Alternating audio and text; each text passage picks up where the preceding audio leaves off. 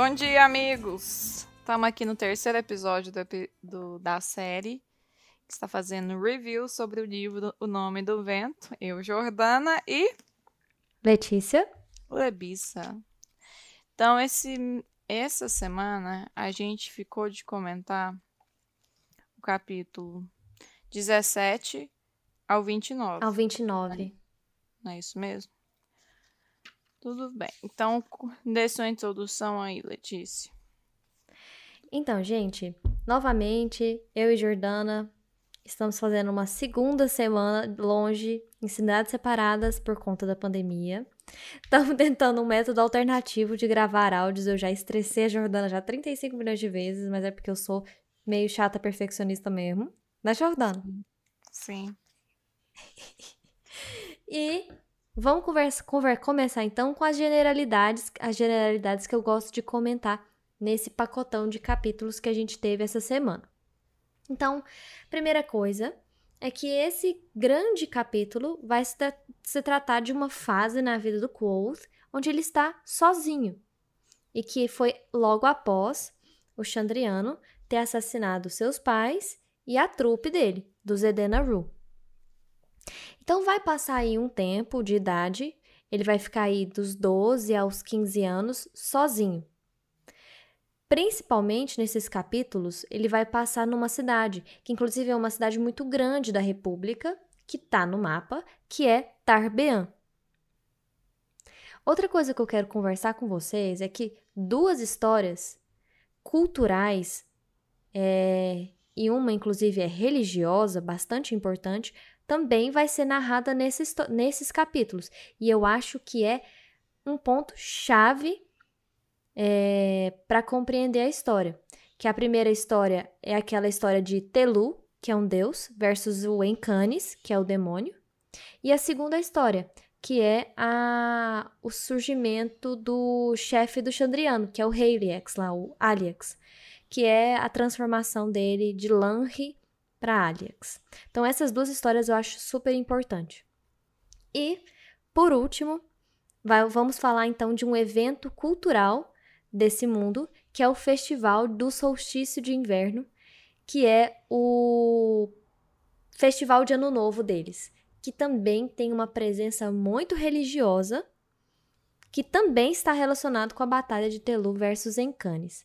Eu acho que isso é interessante, a gente vai comentar mais para frente, porque a gente sabe que o calendário que o calendário que o do mundo dos quatro cantos é diferente do nosso calendário do planeta Terra. Certo? Mas não vamos falar sobre isso agora. Vamos iniciar então capítulo 20. Capítulo de mãos 17. ensanguentadas. Opa. Ah, a gente não 17. pelo capítulo 17? 17, você tá certo. Olha só, é que pra é variar, interlúdio. É. Capítulo 17, interlúdio, outono. outono. Então, tem que lembrar o que aconteceu no capítulo 16, que a família, a, a trupe do coach acabou de ser assassinada pelo Xandiano. E aí, esse capítulo 17 ele voltando para o tempo que a história está sendo contada, né? Que a história, na verdade, que o, o coach está conversando com o cronista e que ele tenta se dar um aninho de durão assim, que tá tudo bem, o tempo passou, eu já superei isso. E o Best, o cronista, estão quase chorando assim. E Sim. aí ele sai assim para arrumar umas lenhas e ele mesmo desmorona assim, né? porque não realmente a família morrer na frente dele do jeito que foi narrado assim foi uma coisa pesada e ele não é tão durão quanto ele tenta demonstrar ser, né? Enfim. Sim. Capítulo 18. Estradas é, para locais. É uma coisa, só uma coisa que eu queria é, comentar nesse capítulo é que realmente é o que Jordano falou e foi um tempo, foi um momento que ele cedeu, né? Então ele deu uma respirada, falou assim: ah, vocês conversem aí. Tanto é que nesse capítulo, Best e o cronista fazem as pazes, verdadeiramente fazem as pazes. E ele, ah, vou ali pegar um, uma coisa, e aí ele chora, né? Ele tem ondas e ondas de soluços, é, tipo, representando uma grande melancolia ainda interior dele. E assim, o meu momento agora de voar na maionese é que na história, é, por coincidência ou não, isso, é, isso eu estou voando na maionese mesmo, né? É, é, trata-se da primavera. Então, geralmente, primavera no nosso mundo, a gente associa a primavera ao início, né? A um início, a um recomeço ou a um começo. Que é justamente onde o quote da história estava, né? A primavera. Então, era a primavera da história dele. E o Quoth é, do presente está passando pelo outono. Não sei se a gente lembra que, tá, que eles estão no outono. Que as coisas elas tendem a ficar prontas para morrer. E eu acho que esse, esse capítulo, para mim, no final dele, mostrando o Quoth triste e mais melancólico, mostra bastante o quanto ele tá outonal, assim, o quanto ele tá representando o outono como essa estação mais triste, Sombria, melancólico. Pronunciando é. o fim mesmo. Exatamente. Um elemento simbólico mesmo. Sim. Beleza, era só isso que eu queria falar mesmo. Beleza, capítulo 18. Estradas para locais seguros. Pode falar. Ah, eu acho que essa você tem que falar, Jordana, porque você curtiu muito essa, essa parte das mentes. Das portas das ah! mentes. Então, assim, é, eu sou uma especialista do comportamento humano, amigos, caso vocês não me conheçam. Ai, meu Deus do céu. que eu estudo psiquiatria, mas enfim. Aqui, o primeiro capítulo foi muito bom. Esse cap... primeiro trecho, assim, desse capítulo foi muito bom. Que fala que a maior faculdade da mente que nossa mente possui é talvez a capacidade de lidar com a dor. E o pensamento clássico ensina que tem quatro maneiras de lidar é, com a dor de acordo com a necessidade, né? Eu vou tentar é, resumir um pouco. Primeira porta seria a porta do sono. Então você dorme, desfalece, tal como aconteceu com o Coach quando viu a família é, morta, né? Ele dormiu ali para tentar um pouco fugir da realidade. Mas isso não, não, não corrige a dor, né? Só protege a mente naquele momento de, de sono mesmo, de, apa de apagamento quase. É, o segundo, a segunda porta é a porta do esquecimento. Mas tem feridas que são profundas demais para cicatrizar, ou então pelo menos para cicatrizar de, depressa. Então, muitas lembranças dolorosas não têm cura, elas, elas apenas esmaecem, assim, sabe? Elas ficam mais distantes, mas não deixam de estar ali, de causar dor. A terceira porta seria a porta da loucura. Porque parece que isso não é uma, uma boa porta, não é uma coisa, tipo, útil, né? Mas é sim. Porque há momentos que a mente recebe um golpe tão violento que o, a mente se, se esconde atrás da insanidade. É porque às vezes a realidade é cruel demais, né? E por último, que a quarta porta é a quarta é a porta da morte. É o último recurso que nada teoricamente poderia nos ferir depois dessa passagem. Eu achei muito legal isso, muito legal. É, você com certeza adorou. Eu lembro de você falar, tipo, nossa, muito bom o jeito que ele escreveu essa parte, realmente muito legal mesmo. Tanto é que a gente vai ver parecido com isso o Lanry, né? Na história do Lanry mais para frente, ele tentando passar por todas as portas, né? É, enfim. É, então a gente vê nesse capítulo o, um pós imediato, né? Então o Quoth sozinho nas florestas ali, ele segue sozinho, ele praticamente leva com ele só o alaúde do pai, um, uns itenzinhos e o livro, né? Que o Abenth deu para ele, que é o Retórica e Lógica. Que a gente vai perceber que nesse período é, desses capítulos vai funcionar como amuletos assim sagrados para ele. Aquilo é sagradíssimo. E essa questão do sono, né? Então ele, a gente vai perceber que nos próximos episódios o Quoth entra num sono, um sono mental muito grande. Tipo assim, ele, ele se adormece. Então ele se adormece primeiro fisicamente, né? Igual a Jordana falou, mas a mente dele vai ficar adormecida por anos, anos e anos, é, como forma de sufocar mesmo esse, esse tamanho dor que ele, que ele, tamanho trauma que ele teve. Sim. É, eu acho engraçado que tem uma partezinha antes da gente passar pro capítulo 19 que ele tem aqueles sonhos, ele tem vários sonhos, tem sonhos múltiplos de gente ensinando ele, de gente explicando para ele como faz tal coisa, como faz tal coisa, como sobreviver na floresta, devaneios mesmo que ele tem seguidos um do outro. E quando ele acorda, é, a visão dele é totalmente racional naquele momento. Como que eu sobrevivo? É, até o autor fala, tipo, a paisagem estava linda, é, a beleza natural da onde ele estava estava tudo perfeito, a água bonita, o sol estava bonito, mas nada disso ele enxergava o, o, a visão dele estava completamente assim. É Focada é... em itens de sobrevivência, basicamente. Né? Isso. E estava assim. É, apagada para a felicidade, eu imagino. Anestesiada Bom, mesmo. Exatamente. Uma coisa que eu achei meio triste é que, tipo assim, primeiro o coelho que ele consegue captar na, na armadilha ele não consegue matar o bichinho porque o sangue lembraria a morte dos pais. Aí ele soltou Muito o bichinho. triste. E aí ele faz uma armadilha que, tipo assim, não só prende, mas já mata o bichinho. Eu fiquei com vontade de chorar nessa hora. Capítulo 19: Dedos e cordas. Vai tu, mulher. Nossa, esse é, esse, esse, esse, essa parte foi uma parte que é o seguinte: ele começou a se adaptar a vida, é, a vida na floresta, né, na beira da estrada. E uma das formas assim que ele lidou com aquilo, porque assim, ele não queria reviver aquelas lembranças. É, esses barulhos, gente, são umas araras que ficam aqui todo dia a esse horário, às seis da tarde. Elas aparecem ali bem numa antena parabólica do lado da minha janela. Tá estando, Jordana? Eu tô. A gente tem que manter o foco, porque a gente tem poucas tá bom, horas tá bom. hoje. e eu acho, eu tenho uma parte desse capítulo que é o seguinte, ele coloca o seguinte: dedicava-me a tudo o que fazia, usando a totalidade da mente, sem deixar nenhum espaço livre em mim para recordar. E é interessante esse capítulo, que é chamado de Dedos e Cordas, a, o quanto ele se afunda no alaúde. Então, ele dá os primeiros passos, assim, é, tocando músicas que ele já conhecia, depois ele foi compondo próprias canções, depois ele foi compondo é, canções que representavam sentimentos.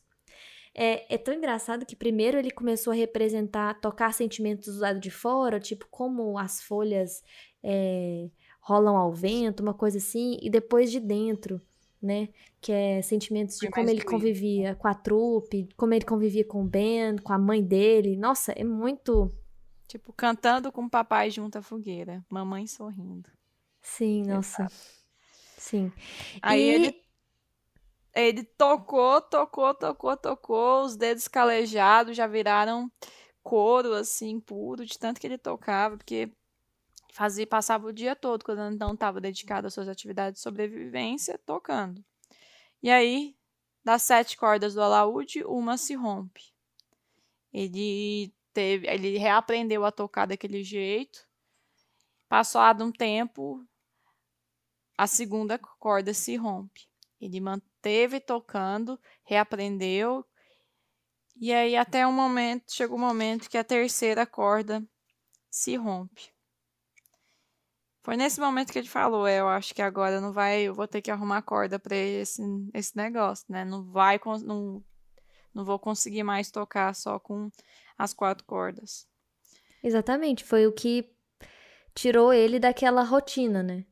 A Sim. gente não sabe quanto tempo que passou, deve ter passado aí um mês, mais ou menos, eu imagino, é, dele vivendo nessa floresta, dando, ele, ele se adaptou muito bem à vida, né? Tipo assim, ele sabia caçar, ele sabia é, guardar, ele sabia onde conseguir água, essas coisas. Armazenar pro... alimento. Sim, e eu acho, eu acho engraçado que ele não protegia o próprio corpo, no sentido de chuva, vento, essas coisas. Ele sempre dava. Queria caçar um, uma proteção para o alaúde, que o alaúde era a coisa mais sagrada para ele mesmo. E ao arrebentar das cordas foi realmente o, o que ele precisou para poder caminhar, tipo assim, sair daquele lugar. Até porque ele mesmo fala mais pra frente que ele não ia conseguir sobreviver ao inverno. Uhum. É... E, E foi aí- até isso que, que ele falou. até- é, Perdão, Jordana. Que ele, ele, ele sabia que no sul da República é, era mais quente. Aí foi aquela hora que eu per- até perguntei, eu tava lendo e perguntei, Jordana, o, o sol nasce no leste, no oeste? Você falou, "É no leste mesmo. Aí ele falou assim, pus o sol no leste e caminhei pra frente. Então, assim, caminhei pro sul, pra eu fugir do frio. E aí, E aí foi isso. Ele começou a andar, a princípio ele andava em estradas eh, mais menos movimentadas, mais estreitas, e ele andava, andava, andava. À medida que as estradas foram ficando mais movimentadas e se alargando, ele a princípio tentou andar pelas matas. Só que chegou um momento que era impossível continuar andando nas matas, então ele respirou fundo encarou a multidão que a multidão não, é o movimento que tinha nessas estradas. E aí ele estava com muito mu- medo, mas ele assim, ele ficou muito feliz de ter sido ignorado. Até que chega um momento que ele deixa de ser ignorado. Um, um carroceiro, né? Super Nossa. boa praça. Nossa, eu achei Uhum. bonitinho. E o Seth e o filho dele, o Jake, não é? aham. Eles. Eu achei engraçado que ele lembra os nomes deles até hoje, né? Sim. Assim, é claro que a memória dele é um HDzão, mas deve ter uma memória sentimental muito grande. Ah, com certeza. Aí ele chamou ele pra. Ficou gritando, gritando, gritando ele. Eles fingindo de mudo, fingindo de surdo. Se fazendo, aliás, né? Muito medo, Aí, né, de fim, interagir. Sim, ele ele parecia um, um, um bicho selvagem mesmo, né? Sim, Todo mulambento, magro e sujo. E agora acuado, parecendo um bicho selvagem mesmo.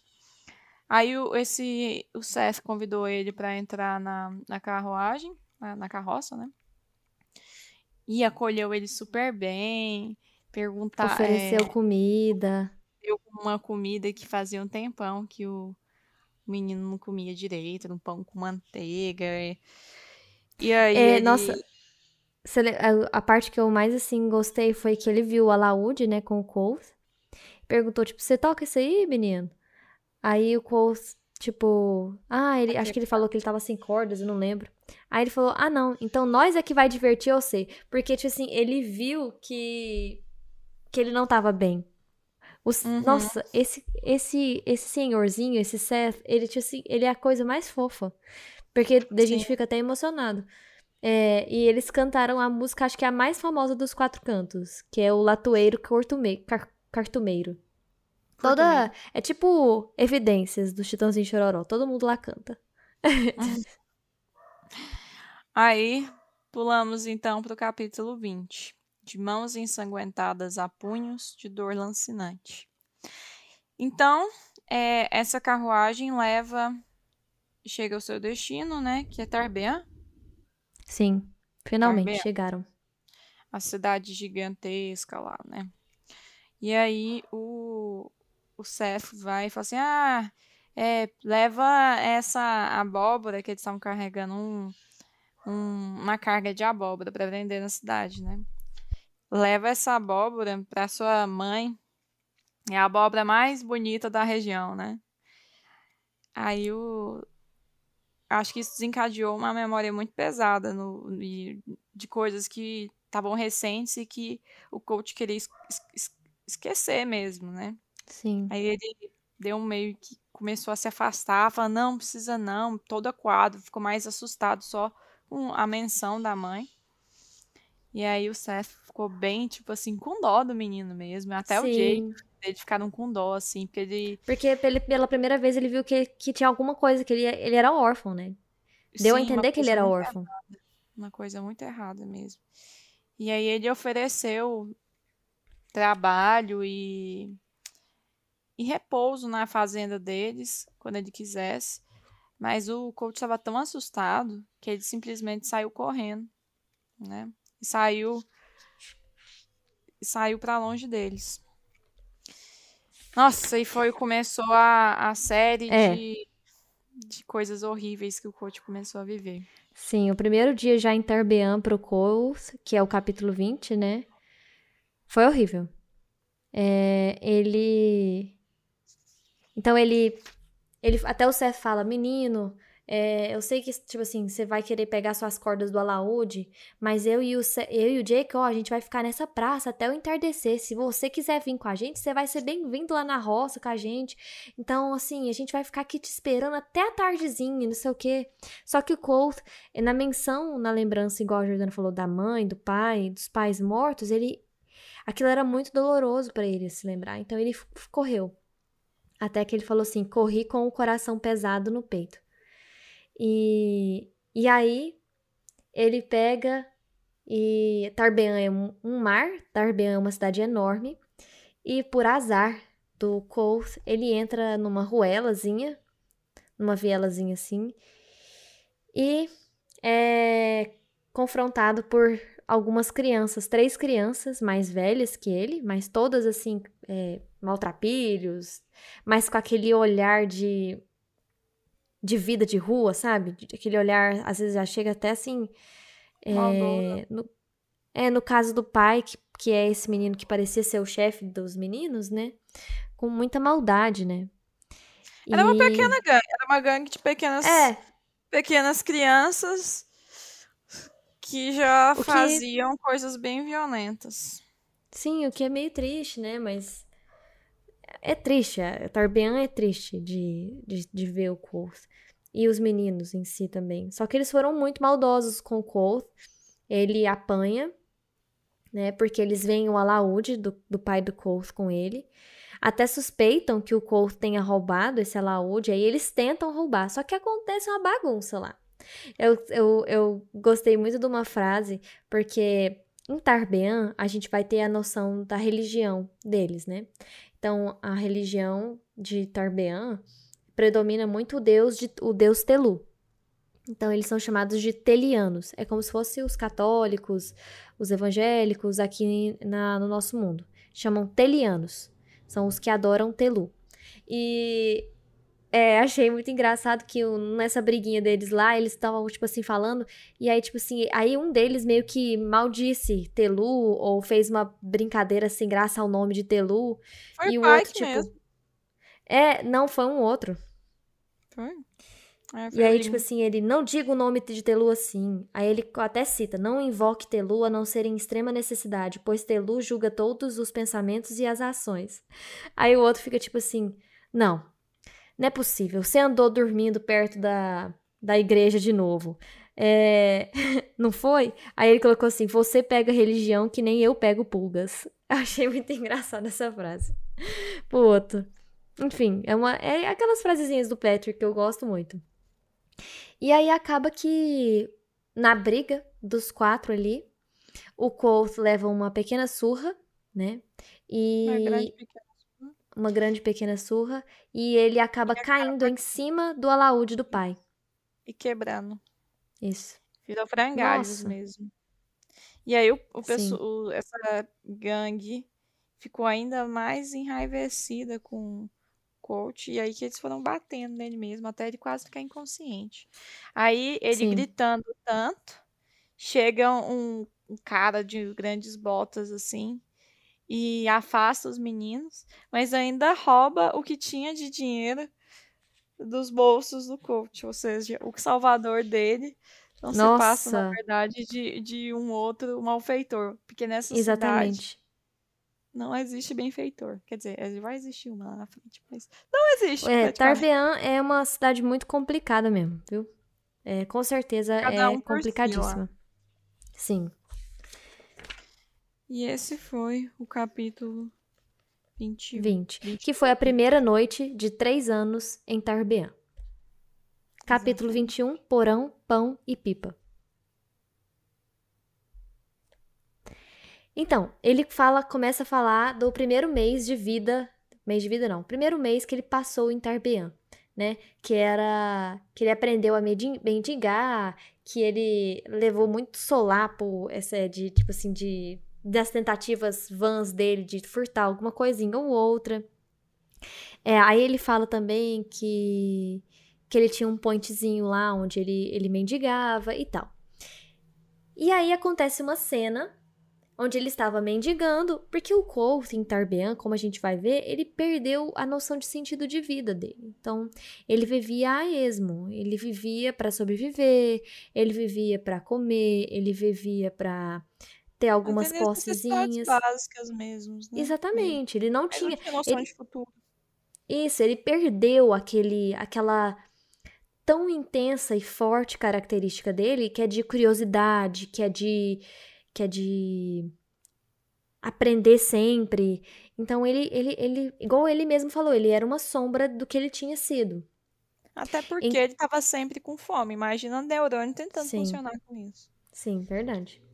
E aí acontece que ele tava mendigando e ele vê duas crianças, uma conversando com a outra e não sei o quê, e aí elas, e elas vão embora. E o Colt fica curioso com aquela cena. Tipo assim, o que, que elas estavam conversando, pra onde elas estão indo, né? Será que os telianos, os sacerdotes telianos, estão distribuindo pão de novo? A gente vê a questão da igreja de novo em Tarbean. E aí, nesse capítulo, capítulo 21, que ele conhece o Trappist. Não? Não. Ele chega num porão que tinha uma criança amarrada, gritando. Ele, assim, o coach chega num porão, Uhum. apura desse pão. Tinha uma criança amarrada, gritando. Tinha umas, uma outra também amarrada na cama. E aí, aquele caos lá, cheio de criança. Aí, de repente, ele se depara com essa figura. Usando um... um- parecendo um hobby, né? É um roupão. um roupão acinzentado, todo remendado, sujo. O Sim. Traps, ele mesmo, era um pouco mais limpo do que o coach, o que, assim, E os meninos que frequentavam o porão, né? o que não era muita coisa, porque o coach, ele era, né, menino de rua, maltrapilho, que nenhum sabia o que era um chuveiro mais. Sim. Então, assim... E aí, mas- Descalço, né? O Traps era descalço, tinha o sim, problema de circulação dele, mas ele tinha uma calma meio que. Quase na balada, né? Tipo assim, na balada. sim. Aí depois percebeu o coach que, na verdade, esse moço, ele cuidava daquelas crianças que ninguém queria saber. Na verdade, uma Sim. das as crianças que estavam lá eram adoecidas e muitas vezes sequeladas. Tipo, pós uma, provavelmente uma encefalite, né? Uma febre que não foi cuidada e aí complicou e teve alterações Sim. importantes, assim, comportamentais. Bebês. E aí, esse- bebês, tipo, que ninguém queria saber. E ele ainda dava pães, restos de comida assim, para as crianças da cidade. Então, assim, é, Nossa, eu achei até era. engraçado. Ele era o que tinha na época, né? Eu só vou falar essa frase aqui que simplificava bem o que, que era o, o Traps.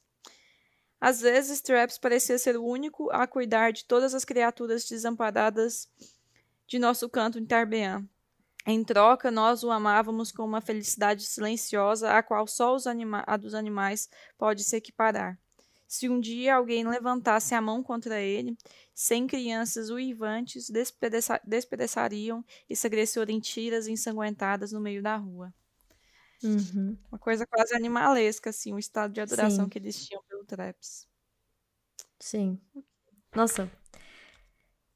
É. E, e aí ele acabou, ele é, no final do capítulo ele acaba finalizando assim que ele não frequentava tanto o Traps, o porão, apesar dele adorar a companhia do Traps e da da Tani, Tani. Tani. Que era a Da é, criancinha Tani. amarrada. Sim, é, porque eles não faziam perguntas, não, não in- intimidavam demais ele, mas as crianças perguntavam muito. E ele sempre foi muito receoso com a questão de perguntas do passado, porque aquilo gerava dores nele. E outra coisa, E era que ele fala assim, ó. E, e isso ajudava saber da existência do Traps e saber da existência do porão. Era quase como Sim. ter uma casa para onde voltar. Quase. sim, muito bom. Capítulo 22. Ah, eu adoro esse capítulo. Um tempo para demônios. Eu sempre vou deixar você começar a falar porque eu nunca lembro. Então pode falar. É, então, aqui tá completando dois meses que o que o Colt tá em Tarbean. E lembra que a gente tava falando que ele tava fugindo do inverno, né? E Mais pra frente, eu acho que a gente tira um momentinho pra conversar sobre o calendário desse mundo. É, a gente, eu desconfio, eu, então um ano desse mundo tem oito meses. E cada mês tem quatro onzenas, então quatro, entre aspas, semanas de onze dias. E existe é, separado, é, no finalzinho do ano, sete dias separados, que são chamados sete dias do luto fechado. Então, igual a gente falou, ele falou assim: ah, eu tô indo pro, tô indo pro sul porque eu estou fugindo do inverno. Então, chegou no inverno. E chegada do inverno, é, tem nos últimos sete dias existe um festival que é, um, é tipo um festival de ano novo, mas que também é religioso, chamado de Festival do Solstício de Inverno. Lembra que acho que foi no primeiro capítulo que eu falei, Jordana? Que a chegada é, da a... é, do Zedenaru era, era algo quase tão mais grandioso que o próprio solstício de inverno, o festival Sim. do solstício de inverno. E, e aí ele, ele vai descrever como era Tarbean. Ele fala que Tarbean era enorme, era uma cidade grande, é, que tinha de tudo, era difícil você se encontrar lá, era difícil você se acostumar com ela, que tinha do, do pobre ao rico, tinha vários bairros diferentes, mas que basicamente Tarbean se dividia em duas, que era a beira-mar e a serrania. Beira-mar era a parte onde Quoth vivia, que era a parte mais pobre da cidade. É, então tinha mais mendicância, os comerciantes eles eram mais é, brutos. Mais brutos, é, e tinha a serrania, que era a parte nobre da cidade. E Você nesse E nesse capítulo, é, ele decide mendigar, porque ele sabe que os sete dias do luto fechado, que, que é do, os sete dias do Festival do Solstício de Inverno, é um evento religioso e que naturalmente as pessoas ficam melhores, elas ficam mais, mais generosas. É, mais generosas. E ele pensa o seguinte: bom, eu vou tentar mendicância é, na serrania para ver se é diferente, o que, que acontece. E aí ele vai para a serrania mendigar.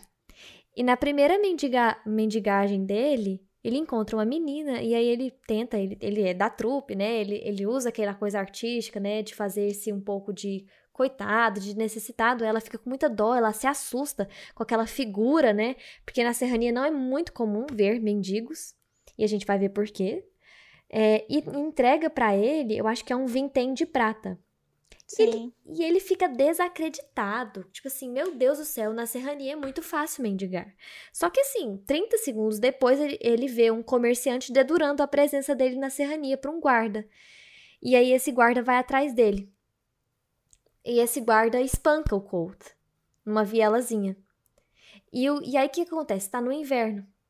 E o Colt só vai acordar um tempo depois. E é um como tá detalhe. tá muito frio. Espanca só um detalhe, espanca ele, ele perde a consciência e perde a moedinha também. E perde o vintém, exatamente, perde o vintém de prata. É...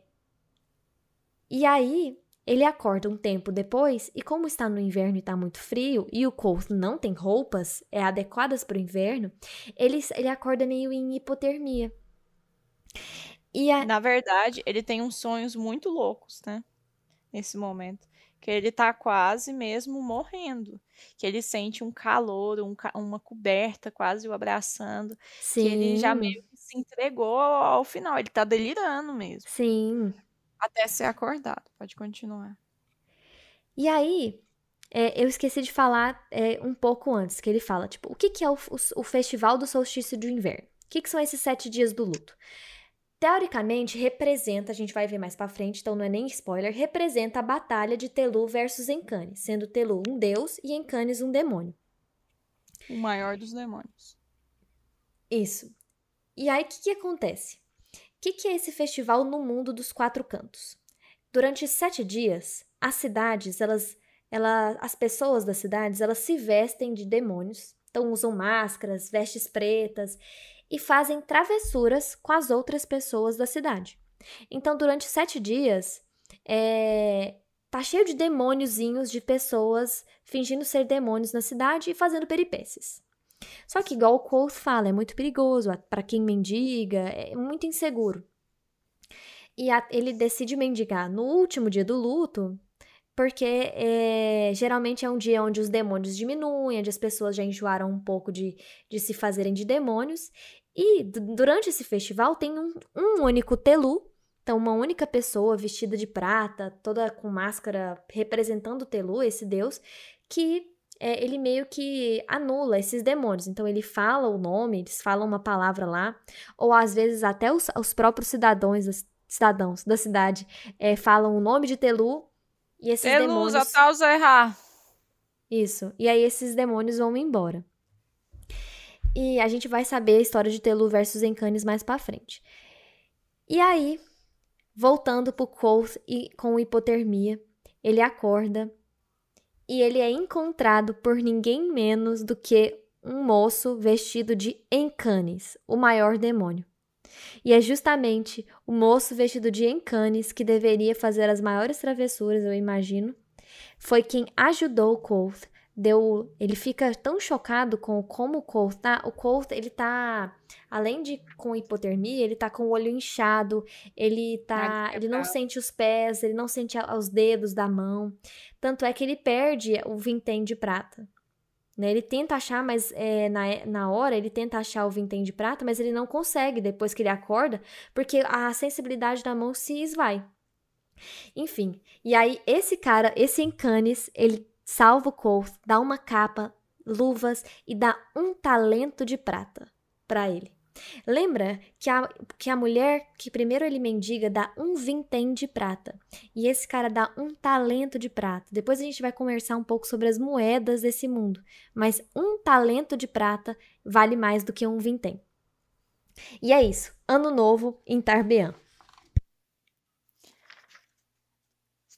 Aí, na verdade, ele pega esse dinheiro, então, Ah, é ainda nesse mesmo. capítulo, e andando uma, em uma trilha de sangue que ele deixa atrás, ele chega em um lugar para pedir comida e cobertor. As meninas desse lugar de uma pousada, elas imediatamente vão, é, atend- é, pegam esse dinheiro e dão o que ele, o que ele pediu, né? E ainda oferecem para ele, porque elas ficaram muito chocadas do estado que ele estava, ficar do lado da fogueira lá enquanto ele para se aquecer um pouco, né? Sim. O Coach ficou tão assustado com qualquer interação humana que ele só pegou o que ele tinha comprado, saiu correndo. E comeu lá, ficou co- com aquela coberta no cantinho secreto dele, é, entre os Entre os telhados. telhados, né? E assim, os sete lutos, os sete dias de luto fechado tinham ficado para trás, solstício de inverno havia passado, um novo ano começara. Capítulo 23, A Roda Ardente. Que finalmente, né, a gente vai conhecer Não, a é história. nesse momento, é exatamente. A Roda Ardente é em continuidade ao que tinha acontecido, né? Ele tá, tinha apanhado, tinha ficado na neve, todo, todo machucado, e aí ele começou a ter febre. Uma febre, assim, que derrubou muito ele, ele ficou muito debilitado, tava quase delirante mesmo, Sim. que ele teve que procurar a ajuda do, do Traps. E nesse momento que ele procurou a ajuda do Traps, é, ele o Traps contou para eles uma história que era a história de Telu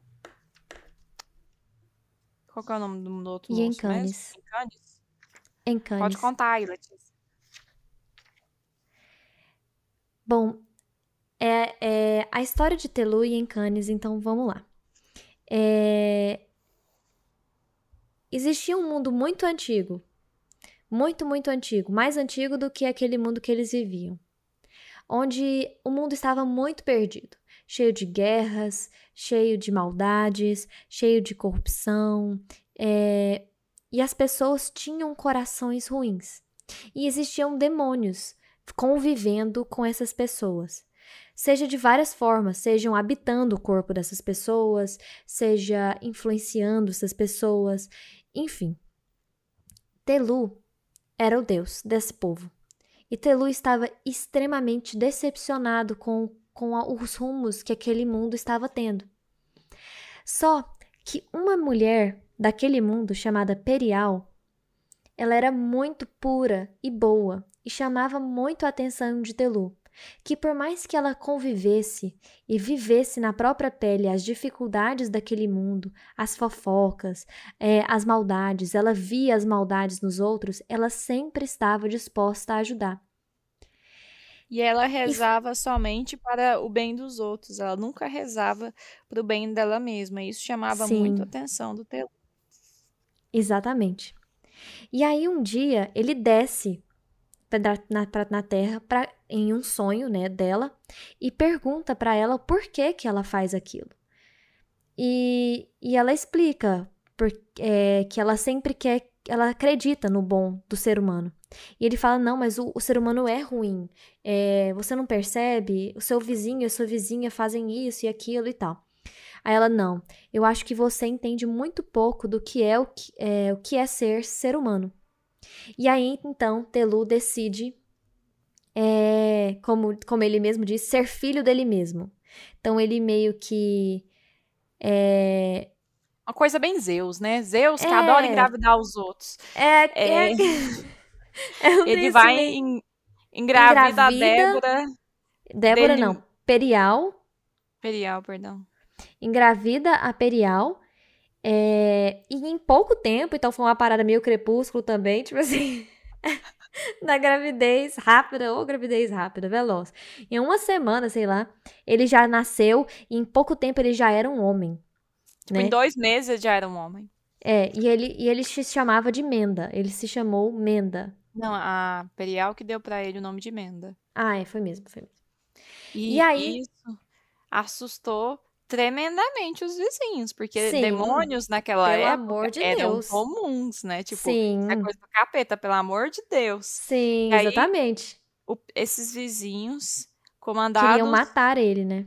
Isso, comandados pelo Rengen, que é um moço é, que é o ferreiro, não é? Uhum. É o ferreiro da cidade. Eles vão afrontar a Perial e falam assim: traz esse menino aqui que a gente quer ver ele, Sim. né? Vamos pegar esse demônio. E aí sai da casa o Menda, que na verdade é o Telu, com dois Sim. meses de idade. Mas já um homem.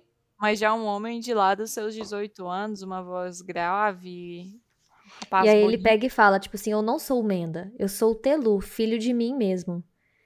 E, e aí ele consegue, é muito engraçado isso, mas é, esse poder de visão e ver o coração das pessoas é, um, é tipo um poder desse mundo que a gente percebe. E aí ele vê o coração de todos e fala, tipo, você fez isso, isso, isso e aquilo. Existem dois caminhos, o caminho que você vem comigo e o caminho que você vai contra mim. E aí as pessoas naquele momento decidem se querem é, segui-lo ou se querem não segui-lo. E olha e... só, só o que, o que tinha nesses dois é, caminhos. O que há do lado da. do nosso lado da estrada, né? Do lado dos demônios, por exemplo. Sofrimento e castigo. E do seu lado, né? Do lado de Telu. Castigo agora. Por tudo que fizeste. Isso é inevitável. Mas também estou aqui. Esta é a minha trilha. E para atravessar, para começar a seguir a trilha de Telu, eles tinham que se arrepender. Nesse processo de arrependimento, ele pegava um machado, machado não, um martelo, e batia, batia, batia nas Sim. costas do, do pecador, entre aspas, né? Porque é outro é. conceito aqui, né? E aí, no, no, em seguida, ele abraça a pessoa acalenta a pessoa e parte desse sofrimento se esvai, mas não completamente, porque faz parte, afinal, do castigo por tudo que ele fizer em vida. Sim, e nesse perfeito. processo, é, ele vai, as pessoas vão atravessando essas, vão indo para a trilha mesmo de Telu. Isso, e isso... Resta, Exatamente. E, às vezes, nessas pancadas com o martelo, saem demônios de dentro das pessoas. Sim. Até ficarem é porque ele vai passando de cidade em cidade, né? Então ele vai não, e fala assim, não, agora... Não, no, no Ah, não, ficaram alguns mesmo, mas. Ficaram algumas pessoas. E aí, que não queriam passar para o caminho de Telu. E tinha uma dessas pessoas que era um demônio, que era completamente um demônio na pele de um humano. Não era nem humano por trás. E aí ele matou esse demônio e tal. E ele foi fazendo isso com outras cidades. Né? É, ele vai passando nas cidades várias. Até ele encontrar um demônio mais forte. Que fugia sempre dele, né? Ficou faltando que ele. Sempre fugia dele e que levava a, ao caos em outras cidades, né? Sim. Que, que era o Encanes. Aí pode continuar. E aí o Telu, então, decidiu, assim, perseguir Encanes para para acabar com aquilo. Acabar com o sofrimento que o Encanes estava gerando na vida das, daquelas cidades que ele passava. E aí é, ele fica. Ele, é, ele ia atrás e o Encanes fugindo. E aí é engraçado que na história eles falam de dias, né? Ah, faltam 11 dias. Estavam 11 dias Telu longe de Encanes. Ah, 8 dias. Aí eu acho muito engraçado que, no por fim, ele encontra Encanes. Ele fala. É, ele, eles explicam sobre assim, ah, ele atalha, ele, ele passa por uma cidade, é, fala para os sacerdotes o que fazer e então parte para porque ele não queria perder em Cannes. E aí é muito legal, porque os quatro dias é, após a captura de Encanes é na cidade de Ator, se eu não me engano. E não, perdão, ele acha Encanes, ele golpeia Encanes, ele golpeia com ferro, se eu não me engano, em Cannes. E em Cannes meio que se atordoa e desmaia. E aí ele carrega em Cannes é, para Ator, a cidade de Ator, que se a gente olhar no mapa, é lá no Império Aturiense. Fica. Inclusive, é uma cidade associada com muita religião, que a gente vai ver. E, e aí ele chega em Ator, manda fazer uma. É, todo mundo traz ferro, porque a gente sabe que o ferro tem esse poder com os demônios, e faz uma imensa roda de ferro. Nossa. No décimo dia, eles, ele manda cavar um buraco enorme, enorme, enorme, enorme, e fazer uma fogueira lá dentro. E, e aí, aí ele. Oi? Da altura de seis pessoas, ele fala. E aí, isso, isso o Encanes preso na roda já, perdão. Ele prende o Encanes na roda de ferro, é, de ferro amarrado, porque aquilo vai, foi enfraquecendo o Encanes, né? Porque o próprio ferro enfraquece. E aí, no dia 11, ele decide colocar Encanes, a roda de ferro de Encanes, dentro daquele buraco com aquela fogueirinha que tinha, aquele restante de fogueira. Só que o que, que acontece? É... O fogo, é... ele meio que enfraquece as correntes que prendiam Encanes na, na roda. E Encanes consegue escapar. E só que o que, que acontece? Telu, vendo que Encanes iria escapar, e Encanes era muito maldoso, então ele ri, ele brinca com a cara de Telu. Todas as vezes que Telu oferece a salvação para ele, ele ri e tal. Telo pula dentro da, daquele buraco e segura em Canes. E aí ele falou: idiota, você vai morrer comigo. Ele, eu não morro aqui. É, essa é a minha, tipo assim, essa é a minha, a minha versão, versão humana. humana. É, você vai comigo e eu vou te levar para onde de onde você veio. E aí os dois morrem. Tanto é que esse, esses quatro dias de história, que é o dia da captura, o dia que ele faz o ferro, vai constrói a roda, o dia que ele constrói o buraco e o dia que eles queimam, é chamado, é, são os últimos quatro dias da semana daquele mundo, que é o dia da cega, o dia do saque, o dia da pira e o dia do luto. Que eu acho super interessante, que os quatro últimos dias da semana são baseados nessa história. E acho que é isso. A gente depois, mais pra frente, a gente pode separar um tempo só pra gente poder conversar sobre isso que eu acho essas, essas culturas muito boas. Capítulo 24. As próprias sombras. Eu amo esse capítulo, porque já passa muito tempo em que o Koth tá na, em Tarbean, já faz mais ou menos dois anos, então ele já sabe mendigar, ele já sabe furtar, ele já sabe fugir. Eu acho engraçado que ele fala assim, que já, ele já sabia fugir de quem tivesse sorriso anormalmente branco, que era uhum. tipo a uhum. droga da época, chamada Dênera, que eram os chamados papadoces. É tipo uma resina, e né? Esse capítulo, para mim, ele marca uma coisa muito interessante que é o seguinte, que é aquele episódio onde ele do seu telhado, ele escuta numa viela um menino novo de 8 anos é, sendo tal como ele mesmo no primeiro dia Sim. que ele passou a noite em Tarbean. O dia a gente não sabe o que, que acontece com esse menino, exatamente, se ele é só espancado ou se ele chega a ser violentado, algum tipo disso. Mas assim, a gente sente é, aquela angústia dele, tipo, desço ou não desço, ajudo ou não ajudo esse menino, e ele acaba optando em não ajudar, porque ele olha para o seu esconderijo e vê e vê aquilo como de grande valor. Então ele prefere manter-se escondido do que salvar aquele menino. E aquilo, como a gente vê no próximo capítulo, que é o capítulo 25, que é aqueles de interlúdio, né? Que uhum. volta uhum. para o presente, né? Cronista, Basti e Quoth, que é onde ele, ele assume que aquilo é um arrependimento que ele vai guardar para a vida inteira. Que provavelmente aquilo é um dos motivos dele ter se tornado, se tornado quem ele é, que é o uhum. Koth. E aí os, os colegas, o coach, o perdão, o baixo e o cronista até tentam assim, não, calma, você não podia fazer aquilo e tal. Tentam assim dar uma aliviada na consciência dele, mas o coach assim é bem bem certo nisso. Não, né? Sim. Esse é o meu maior arrependimento. Apanhar, Sim. espancado, eu perdi as contas de quantas vezes eu fui.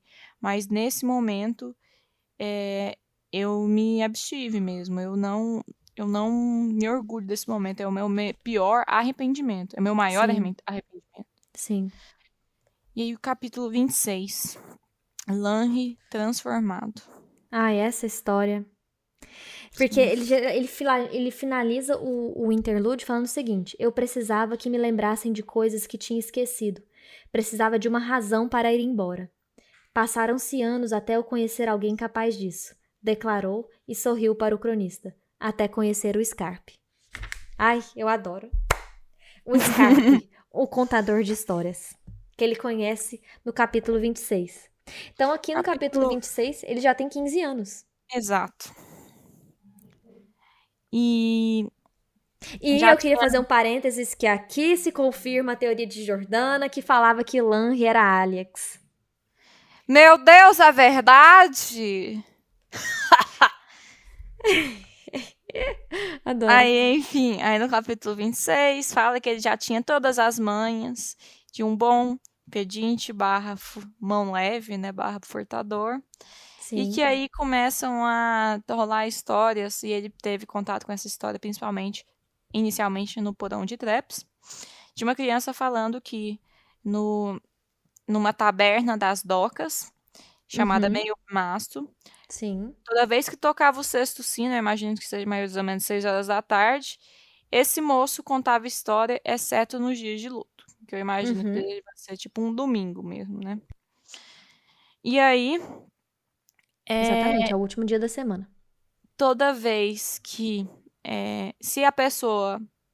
A pessoa que pedisse a história, o moço não soubesse, ganharia um talento inteiro. E era isso que atraiu o coach a princípio. Tipo, gente, o que, que eu vou pedir? O que, que eu posso fazer com um talento inteiro, né? Isso é muito dinheiro, vou aumentar minhas economias Sim. Exatamente. Mas depois, por um segundo momento, ele pensou: mas que história que eu que eu pedi que eu pediria, né? Aí depois ele pensou, putz, esse nem é o meu maior problema. Esse lugar é quase que proibitivo. Por quê? Porque para se vingar de Pike, que era o menino daquela gangue que é, deu uma surra nele no primeiro dia que ele chegou em Terbean, nessa, bus bu nessa busca por vingança. Uhum. Perdão, pode falar. É, eu acho que vai acabar. Então eu vou dar pause hum. tá bom? Pra gente salvar.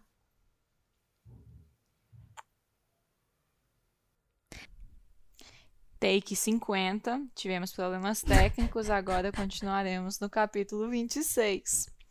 Capítulo 26, então, é Lanry transformado. Então, naquela altura lá, tava é, coach com seus 15 anos, já um craque em mendigar e também em roubar, né? Fazer aqueles pequenos furtos para sobrevivência. E aí, no porão do trap, aquele moço que eu achava que era pedófilo, ele ouve falar de uma menininha. Meu Deus. Pela primeira vez sobre Scarpe. Sim. Discorra, Letícia. Scarpe era a um gente contador a de não histórias. sabe o nome dele, né? A gente a princípio não Sim, sabe. existia um contador de histórias em uma taberna é, chamada Meio Mastro, localizada num bairro da, de, chamado Docas, que ficava na, na beira-mar. Ou seja, ficava naquela parte mais pobre da cidade da, de Tarbean mesmo. E aí existia um boato de que se você. É, que todo dia, ao sexto sino, eu acho, ele contava uma história. E tinha um desafio: que se em algum dia é, pedissem uma história que ele não soubesse contar, é, essa pessoa ganharia um talento de prata. E isso, assim, completamente chamou muita atenção do Cole. É, e a gente viu no interlúdio que essa pessoa é o Scarpe, o nome desse contador de histórias. E, e aí, até a Jordana, no nosso, antes do nosso erro, 35 milhões de erros técnicos, ela estava até contando a história do porquê ele, ele teve tanta dificuldade de ir. Sim, por quê? É, esse local das docas era onde Pike vivia. Pike, não sei se vocês lembram, era aquele menino que é, na primeira noite, no primeiro dia que o coach chegou em Tarbean, ele levou uma surra desse Pike. E aí, uma das formas que posteriormente coach tentou se vingar desse, desse rapaz foi fazendo assim umas travessuras pesadas. Uma delas foi tacar fogo, simplesmente, no esconderijo do Pike, né? Ele chegou lá, comeu as comidas que tinha, tacou o fogo e viu o. E ele acabou sendo pego. Então o Pike Sim. sabia que tinha sido ele que tinha feito. Tinha feito isso, né? Teve uma segunda coisa ou foi só isso mesmo? Não, ele põe fogo Ah, nas coisas nossa. do Pike. E aí o Pike promete que ele ia matar o Coles. Eu vou te Ele matar. não, não- ele não fez um negócio de tacar fogo no próprio Pike também? Sim, teve. Porque Nossa, assim, na ameaça. Porque ele sabia, tipo assim, quando o Pike ameaçou ele de matá-lo, ele sabia que era verdade. Então ele tinha que fazer algo Pra para que, matar ele mesmo. que é que fosse tão assustador quanto a ameaça de, de morte que o Pike Sim, lhe prometeu. justamente. E, e isso, nossa, eu achei pesado isso, menino. Foi 15 bem, foi bem intenso mesmo. Ele tacou como se fosse álcool no, no Sim. Pike. Acendeu Foi uma um bebida bem forte. E o menino pegou fogo. Sim. Ele só não pegou mais fogo porque ele começou a rolar no chão e os amigos dele começaram a bater nele, assim, uns tapinhas pra apagar o fogo. E aí Sim. ele não se feriu mais. Mas assim, foi o pai que odiava até a alma o coach. Ele tinha Sim. É, gravado na cabeça dele a fisionomia do coach. Então, assim, o coach era proibido, praticamente, de ir nesse canto de beira-mar. Mas ele, pensando que tanto quero esse talento de prata, quanto também eu quero saber. Acho que foi as- mais pela curiosidade mesmo.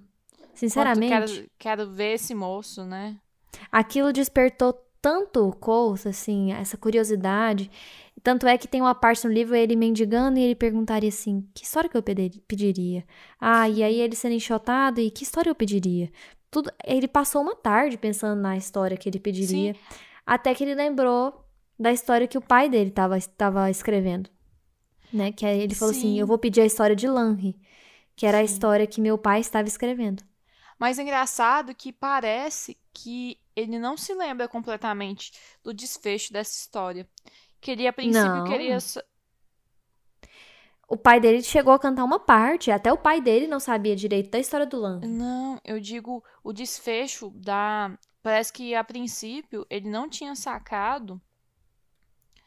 Porque ele- eu acho que ele passou tanto tempo tentando ocultar essa memória dele que ele não tinha sacado assim é, que o pai dele cantar essas músicas estava associado à morte deles. Com Porque- certeza, ele não sacou. Tanto é que, igual ele fala até mais pra frente, que a- pra vocês, que eu estou narrando bonitinho, nas ordens certinhas, fica fácil de enxergar. Pra mim, não. Pra mim não era fácil enxergar que aquilo que aconteceu comigo era obra do Chandriano, ou que era obra Sim. de, de uma de uma, de uma coisa mística no meu mundo, que até meu mundo mesmo duvidava da existência. Então, tipo assim, Sim. foi esse capítulo. é, acho que o próximo, esse é o próximo, que ele acorda pela primeira vez do ocorrido dele. Sim. O que é super Mas louco, né? voltando Nossa, céu, um pouco. Então o coach consegue chegar a esse bar sem muito problema. Ele até meio que fica crianças. Escondidizinho, porque ele não sabia que as crianças. Sim. Que criança que poderia ser amiga do Pike, né? Tipo assim. Sim, Mas tava Aí cheio de ele- criança. Você conseguiu imaginar essa cena? consegui. Um velho. Eu imaginei meio que um velho com cara meio de marinheiro, sabe? Com a barba grande, branca, com um chapéuzinho, apesar que eu acho. Não, nem, Poucos nem tão gordo, na- médio. Eu imaginei ele gordo. Não extremamente E- gordo, mas gordo. Uns dentes meio podres, assim. Um lugar escuro, todo Não, eu imaginei assim. Eu imaginei, tipo assim, um- uma taberna mesmo, mas iluminada com aquelas lamparinas mais amareladas e, Ah, e toda né? amadeirada e com cheiro de cerveja mesmo. E E. Eu não sei porque, eu imagino que tudo aí é meio podre. É, Torbean tem essa vibe mesmo. E ainda mais certeza. beira-mar. Ah, eu gostei tanto de uma, de uma parte é, que ele Oi, fala dos, dos rituais é, de um contador de história. Ele fala assim: Eu acho que para um bom contador de história, ter um ritual é muito significativo. Aí tem uma outra parte que ele colocou assim: é, Caiu um silêncio abrupto quando o Scarpe tomou outro gole. Observando as crianças que o examinavam, percebi o que elas me faziam lembrar alguém vigiando ansiosamente um relógio. Depreendi que, quando terminasse a bebida do velho, a história contada por ele acabaria. Ah, eu amei essa parte, eu amei. Porque assim, parece que ele é todo um típico contador de histórias, sabe? Uma pessoa encantadora, uma pessoa que é, chama atenção, uma pessoa que as pessoas param pra ouvir, uma pessoa que tem rituais, que ela é toda meio teatral. Nossa, eu adorei. Enfim. É, e, ele, e, é, e é assim, é uma euforia imensa escutar a história dele, né? O Scarpa, ele chama a atenção daquelas crianças todas. E aí elas dão as moedinhas de- delas e tal, pra ele contar a história e tal. E aí tem um momento de chuva de ideias, né? Tipo assim, vamos... É, aquelas jorram, é, jorram as histórias que elas querem ouvir dele. E aí o Colt vai e fala... Lanry, aí o eu Colt, quero que ouvir não a história de tinha-. O coach que nem sabia que tinha, dar moedinha, que tinha que dar moedinha pra ele, vai e fala a história. E o cara, isso chama a atenção do, do, do moço, né? E aí ele começa a Sim. história. Que quem vai contar essa história vai ser Lebissa. Que a, a história Forma é chamada resumida. por ele mesmo. que é chamada por ele de Lanri e a Guerra da Criação. É, eu queria resumir essa história, assim, genera- gen- generalizando ela. Ah, eu, eu tô olhando pra Jordana é, por vídeo e tá muito engraçado, porque eu, tô, eu vou tentar resumir, gente, sério mesmo. Essa é uma história de amor e de poder. E o poder que a gente percebe desse mundo é igual eu falei, é um poder de ver e é um poder de nomear. Nomear o que vê. Isso significa ter poder sobre as coisas. E essa história é sobre pessoas muito poderosas que viveram há muito tempo. Então, há muito, muito tempo atrás, novamente, a gente não sabe precisar em que parte de Telu com Ecanes, se vem antes, se vem depois, não sabe. Mas esse é era um mundo onde tinha estava rolando em um império chamado Ergen uma guerra chamada Guerra da Criação. Existiam várias cidades desse império que estavam vindo sendo atacadas por inimigos constantemente há anos. Tem uma parte que ela é tão triste é, que ele fala dessa a fome e a peste campeavam por toda parte, e em alguns lugares o desespero era tamanho que as mães não conseguiam munir-se de esperança suficiente para dar nome a seus filhos. Hum. Olha isso! Então era um mundo completamente desolado ao ponto de que as mães não tinham esperança suficiente dar, para dar nome aos seus filhos. Então, voltando para esse mundo de guerra, esse império de Ergen, ele tinha é, esses inimigos. E como representantes é, das, é, de proteção desse império, existiam algumas figuras muito poderosas. Existia Selitos, que era um grande nomeador. O que, que é um grande nomeador? É uma pessoa que vê e sabe o nome das coisas muito bem e, por saber, tem poder sobre elas. Então, Selitos, ele era o senhor de uma cidade chamada Mir Tariniel. Ele tinha um poder de visão tão grande que qualquer ataque ou qualquer ameaça inimiga de beirando ali a cidade de Mir Tariniel, ele via e se preparava por aquela para aquela ameaça. Ou seja, a cidade de Mir Tariniel, de todas aquelas cidades do império, ela era a mais protegida. Então, ela era quase uma cidade, é, ele, ele é uma cidade cintilante. Ela é uma cidade é, nobre, é, não de riqueza, mas é uma nobreza é uma nobreza de elevação, sei lá. As pessoas eram mais elevadas. Espiritual, quase, né? É, de um nível mais espiritual. É... E ela era guardada por selitos. Existiam outras é, cidades desse império.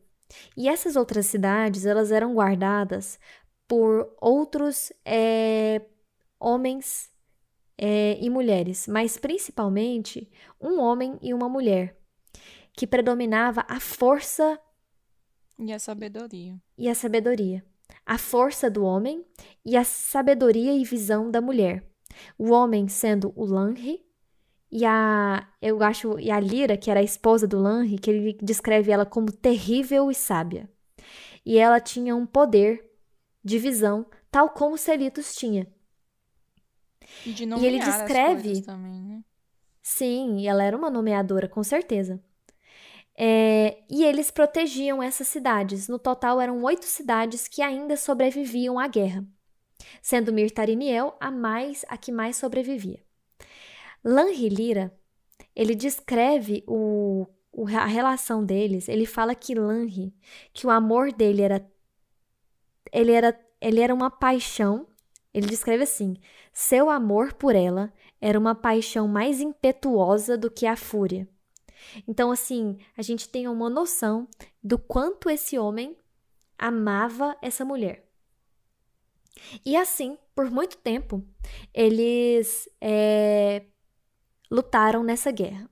Chegou em uma guerra em específico, ele, ela tem um nome aqui, chama Black Dedrosson Thor, que é, foi uma das maiores batalhas enfrentadas por Lanri e Lyra, na qual é, é só um ensanguentamento, ficam um, um, é, terrivelmente abalados todos.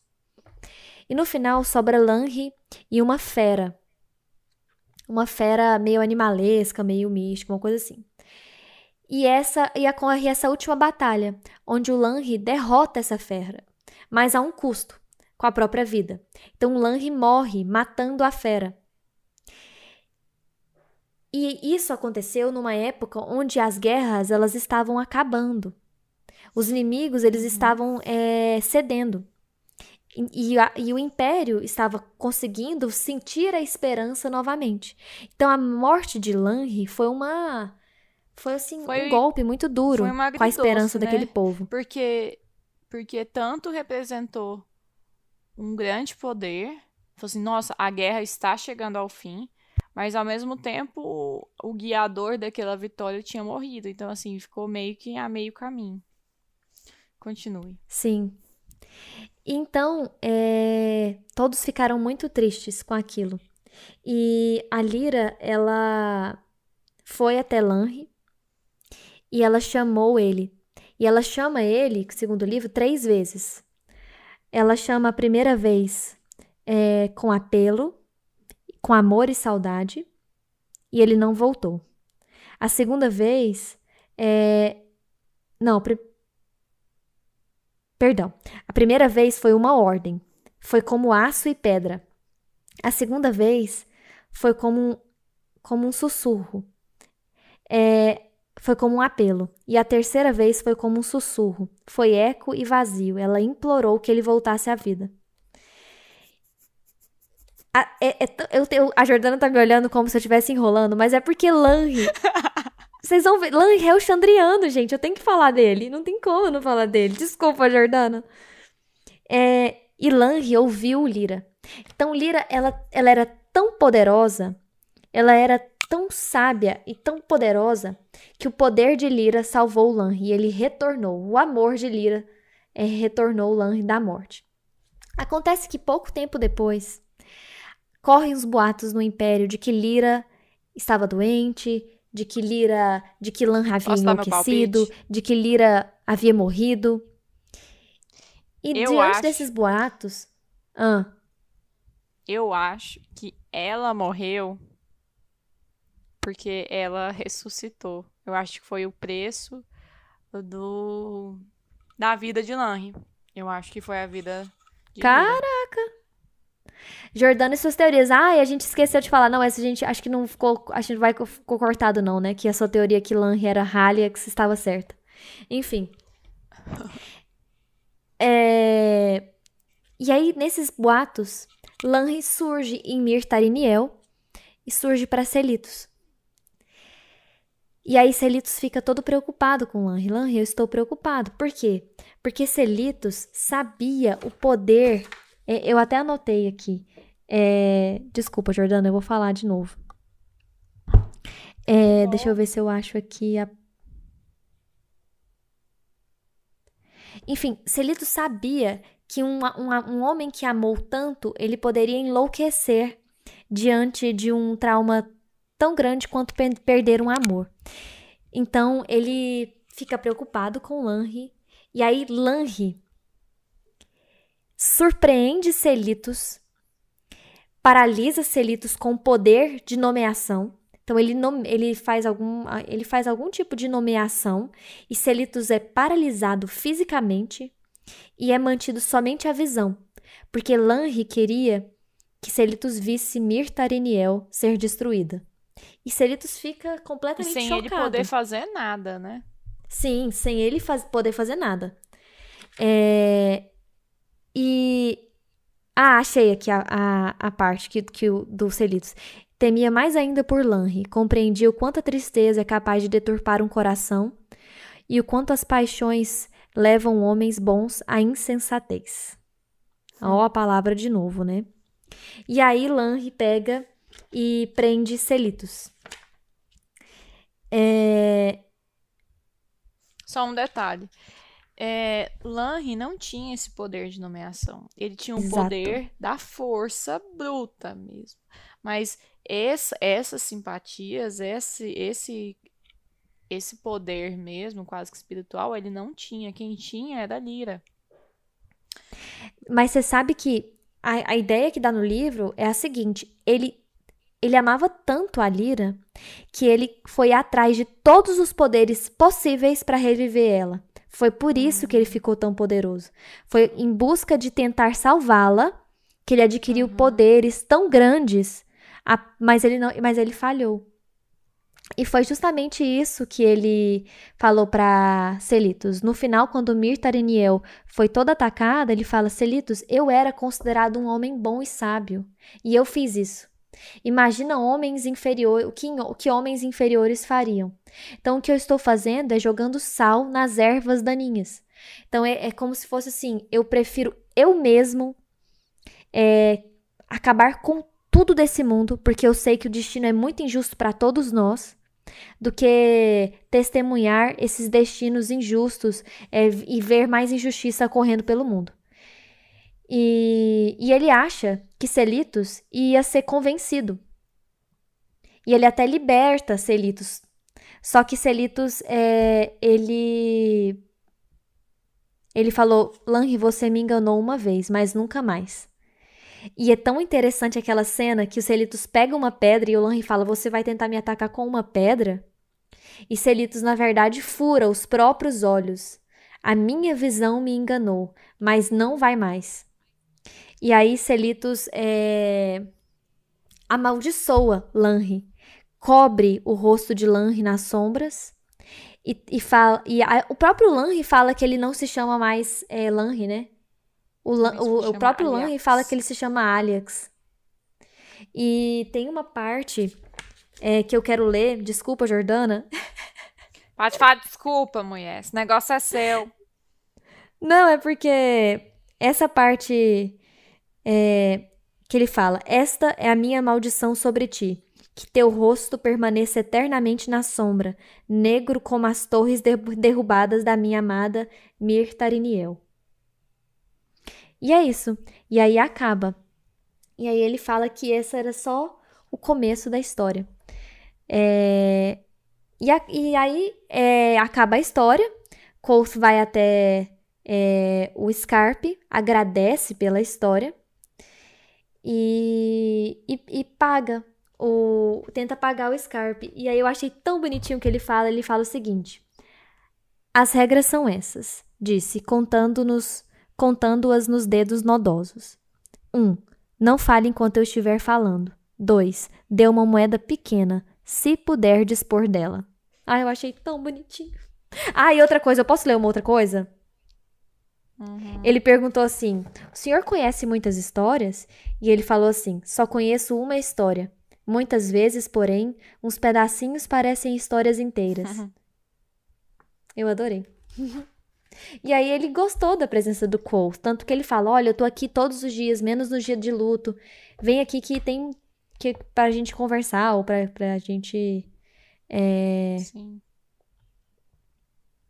Tipo assim, não some. Basicamente é, isso. Pronto. e ainda assim, eu acho que eu deveria ter falado mais, porque eu acho que eu ficou coisas para falar. Aham, uhum, ficou muita coisa assim nesse tanto tempo.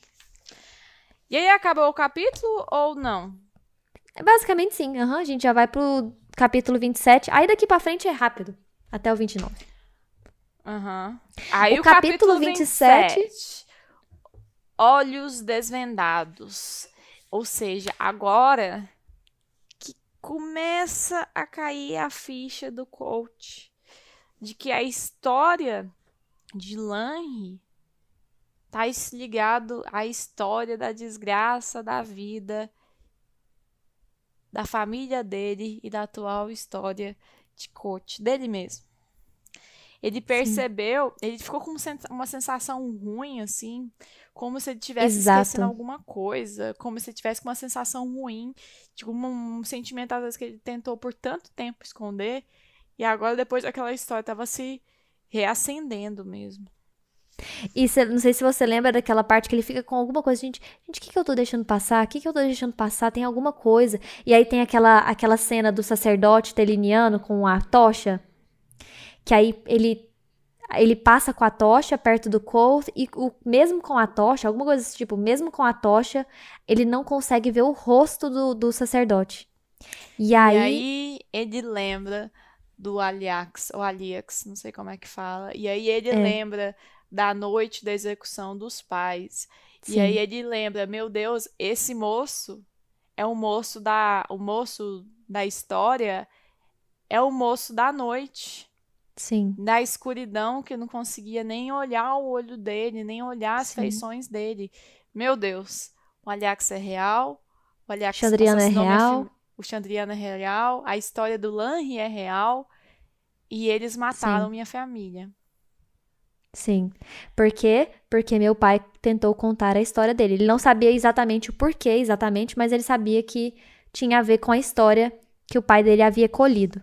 Eu gostei muito da frase que ele colocou assim: comecei a admitir para mim mesmo algumas verdades impossíveis. E aí ele e é pensou: é quero me vingar desse cara. Sim, mas aí ele pensou: mas... como é que eu vou me vingar dele? A rua deu para ele um senso prático, assim, muito, muito, assim, do que dá para ser feito. Exatamente. E aí ele pensou, gente, eu nem não vou conseguir vingar desse moço. Eu tenho 15 Sim. anos, eu não sou ninguém. Como é que vou matar um ser mítico?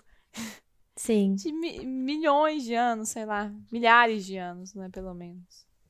E aí começa então o capítulo 28. O olhar vigilante de Telu. Ai, Aí ele acorda. Gente, é porque as coisas vão as coisas elas vão sendo assim acrescentadas na cultura. É a cultura. O Patrick jogando cultura pra gente aqui, ó. Essa aqui é a cultura desse povo. E ai, nossa, eu sou tipo assim, meu Deus do céu, é bom demais. Esse capítulo é para falar das, da criação dos Amir, que são basicamente os inimigos do Chandriano. Ai, eu adoro. Que é, na verdade, um. Ele pega o finalzinho da história do Scarpe, então ele chega um dia atrasado, numa dessas contar. De, dessas é, contos de histórias que o Scarpe estava contando, é, ele chegou na parte onde Celitos falava para Aleph. Lembra que eu falei que o Aleph, ele, ele no início, lá quando ele estava contando a história, por onde começo? Então eu vou começar por Aleph, que deu o nome a todas as coisas. Então Aleph, Aleph também é um deus. É, então Celitos estava falando para Aleph que ele queria vingança, que ele queria é, que, ele, que ele queria vingança pela, por sua cidade, que era Mir Tariniel e que ele queria se juntar para combater Haliex. E o Aleph, é, ele diz: não. Tudo que é pessoal deve ser posto de lado e deves punir ou premiar apenas aquilo que tu mesmo testemunhares de hoje em diante. Mas Selitos mesmo assim não aceita.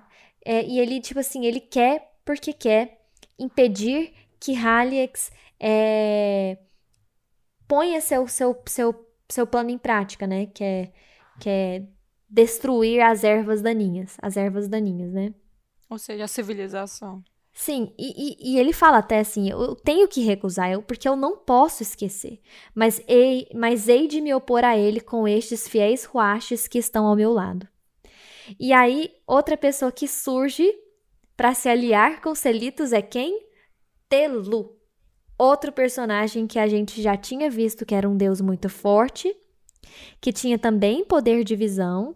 Telu, inclusive, é do Zamir o mais forte. E aí ele cita todos aqueles. É, eu não, é, eu basicamente é meio difícil gravar o nome deles, né? Mas é, chama Kirel, Dea, Enlas, Geisa, Lasselt, Imet, Ordal e Andan são os nomes dos integrantes dos Amir. Então, Aleph, ele põe, tipo, ele põe a mão nas. Ele, ele toca eles nas mãos, nos olhos, no coração. Ele dá asas para eles de ferro e cristal, dá asas para eles de pedra e sangue, faz com que eles sejam justos, sábeis, sábios, ágeis, que tenham visão e que eles desapareceriam da visão dos mortais, e somente os mortais poderosos Somente aqueles que têm poder poderiam vê-los. Ai, eu adorei. Acho que é bem isso. Eu, fui, tentei, eu tentei ser resumida, Jordana. Não, mas você foi, arrasou. Aí, ou seja, os Amir eram os. Ai, e aí você falou que ele colocou a mãozinha neles e criou umas asinhas e eles deixaram de ser visíveis aos mortais, somente aos mais poderosos? Então, Sim. isso foi repetido. Então, aí acaba o capítulo. Ai, com o Scarpe sendo pego por uns sacerdotes, né? Ai, Exatamente. eu adoro. O, essa porque, cena. tipo assim, nossa, e deu para perceber que esses sacerdotes eram meio corruptos, né? Super. Já tava um rapaz lá com um juiz um juiz te, é, teluriano, né, com aquelas capas cinzas e já meio que teliliano. Já meio que tinham julgado o moço para sei lá o que, né, alguma pena e arrastaram o, o Skype para algum lugar que não se sabia onde, mas isso o, eles queriam meio que é, assustar o moço da do bar. E aí o moço do bar falou: "Ah, vocês quiserem, podem levar o barril de cerveja. Assim, ah, a gente não pode beber, né? A gente tem um voto para isso. Não, então que tal o dinheiro do barril de cerveja pelas criancinhas. Aí o, o Urso fala, ah, não, então tá, pelas criancinhas, né? Nossa. Aí o Skype, ele manda uma tão, tão boa pra ele. Deixa eu ver se eu acho a frase. Nossa, é, ele é completamente sarcástico. Tipo assim, ele não teme a presença de nenhum daqueles, até que ele grita pro Colt: Colt, eu tenho amigos, vaza daqui. Os caras ficam até meio estranhos, assim, tipo, quem que ele tá conversando? Porque o Colt tava meio escondidinho. É, tipo, Colt, pode ir embora, eu tenho amigos dentro da igreja, eu vou conseguir me safar daqui. É, Mas em todo momento, frase, com a interação com o sacerdote, ela é ótima, porque ele não teme de maneira nenhuma, porque ele sabe da podridão que tem naquele sacerdócio ali teliniano, é, pelo menos desse Sim. cara que tentou. É... Eu só vou ler a frase para vocês terem noção do tanto que o Scarpe é top. Seria de supor, a voz de Scarpe fluiu como um mel espesso, que admiráveis homens da igreja, como os senhores, encontrassem coisa melhor para fazer do que prender contadores de histórias e extorquir dinheiro de homens honestos. Pra você ver, ele não tem Medo nenhum. Medo nenhum. É, tem não. E aí foi assim: ele foi levado para algum lugar que não se sabe onde. E Coach fugiu. E... Quoth? Não, eu vou chamar de Coach, mas a gente não vai ter essa discussão. De Nem agora que a gente tá dentro da história ele chama Quoth. Capítulo 29. E As... o último, para a alegria dos nossos ouvintes. As portas da minha mente. Ai, que agora. Tu fale veio um monte de lembrança para ele, né? Então as portas da mente dele é isso. É... Que vem, passa a vingança, igual você falou, passa vingança na cabeça dele, mas é... ele, nossa, ele lembrou de muitas coisas. É... Ele pensou assim: será que, será que eu poderia me aliar com os Amir? Será que através deles eu conseguiria uma vingança? Quem são eles? É, mas os Amir não são mais recentes do que a história do Scarpe tá falando, porque os, os Amir, na minha história, que é o que eu conheço aqui, estou falando no nome do Koth, são cavaleiros da igreja, do Império Aturiense. Então ele tinha muitas, foram... muitas perguntas. E eles, apare... o que se sabia na em parte das histórias é que eles tinham sido eliminados, né? Sim. não existia mais eles. Sim, Aí eles ele sumido. fica lembrando, ele fica lembrando de coisas que tinham acontecido na noite da morte dos pais, uma frase que fala, que o Alex falou que ele tinha uhum. dito do Gris na, na época. Quem, quem o mantém protegido dos Amir e dos cantores e dos sítios, de todos os que gostariam de feri-lo no mundo. Então, assim, Sim. todo esse pessoal aí, eles eram inimigos, uma ameaça do, aos Chandrianos. Então, ele pensou: eu tenho que me unir a esse povo, né? Mas como? O que, que eu posso fazer, né? E aí ele fala, né? Eu tinha muitas perguntas e só tinha um lugar para onde eu ir. É claro. Que, que foi o negócio do telhado lá, o cantinho do telhado. E ele pegou o livro do bem, deu um cheiro, assim, tinha um cheiro da carroça do bem, que é de especiaria, Sim. álcool, esses negócios. E releu o, a dedicatória. Eu vou reler a dedicatória e a gente acaba. Coach, defenda-se bem na universidade. Deixe-me orgulhoso. Lembre-se da canção de seu pai. Cuidado com a insensatez, seu amigo Abenfim. Certo? Ai, gente, eu quero falar para vocês que a gente vai iniciar uma das minhas partes favoritas do livro. Que é Colt rumo à universidade. Ai, é muito bom, gente! É muito bom. Tô muito eu feliz.